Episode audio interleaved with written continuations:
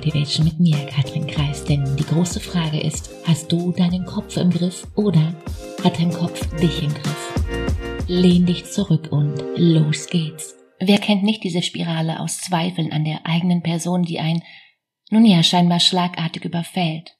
Ich schaff das nicht. Ich bin nicht gut genug. Was werden die anderen sagen? Schau, jeden von uns plagen mal Gedanken, in denen wir uns sagen, wir seien nicht gut genug.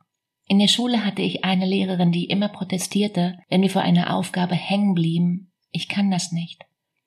Wenn wir so etwas schon über uns selbst behaupten wollten, dann sollte es doch bitteschön heißen, dass wir es noch nicht konnten. Klar, diese Gedankenketten zu durchbrechen, das scheint nicht leicht, aber es gibt Wege, versprochen. Die Frage, die du dir stellen kannst, was brauchst du, um aus einer Situation wie dieser als Gewinnerin hervorzugehen? Weil die Frage dahinter ist ja immer, hast du deinen Kopf im Griff oder hat dein Kopf dich im Griff? Was kannst du also machen, wenn das Gefühl hochkommt und nicht gleich wieder gehen will? Das Problem dieser Frage, was ist gut genug? Hier fehlt der Kontext. Nochmal, die Voraussetzung dafür, dass wir uns nicht gut genug fühlen, ist, dass es ein gut genug gibt. Macht Sinn, oder? Und die Frage ist doch, was genau soll das eigentlich sein? Wer legt fest, was gut genug ist und wer will das, nun ja, bitte schön wissen? Überleg mal, viele der Erwartungen, die wir an uns selbst haben oder auch die Vorstellung davon, wie wir sein sollten, wo kommen die eigentlich her?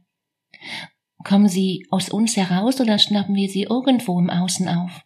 Eine monogame Beziehung, ein ordentlicher gefühlter Haushalt, mit 35 das erste Kind, wer kennt's? Wenn wir in unserer Selbstständigkeit nach drei Jahren noch immer nicht den Durchbruch haben, machen wir irgendwas falsch. Kommt dir bekannt vor? Und wenn wir in unserer Freizeit nicht mindestens zwei Bücher im Monat lesen, Sport machen und am Wochenende, dann geht's auf zum Wochenmarkt. Sollten wir uns vielleicht Gedanken machen über ein Coaching mit dem Schwerpunkt Zeitmanagement. Was denkst du?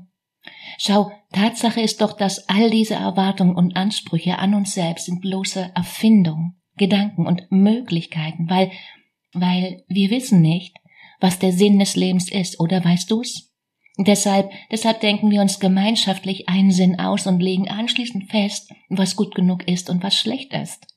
Und oft fühlen wir uns dann eben nicht gut genug, weil wir eben glauben, abgehängt worden zu sein, irgendwo auf dem Weg, mit anderen nicht mitzuhalten. Doch ob wir uns als Gesellschaft überhaupt in eine gute Richtung entwickeln, ob die Erwartungen, die wir übernehmen und annehmen, wirklich passen oder vielleicht eben nicht. Das wissen wir nicht, oder weißt du's?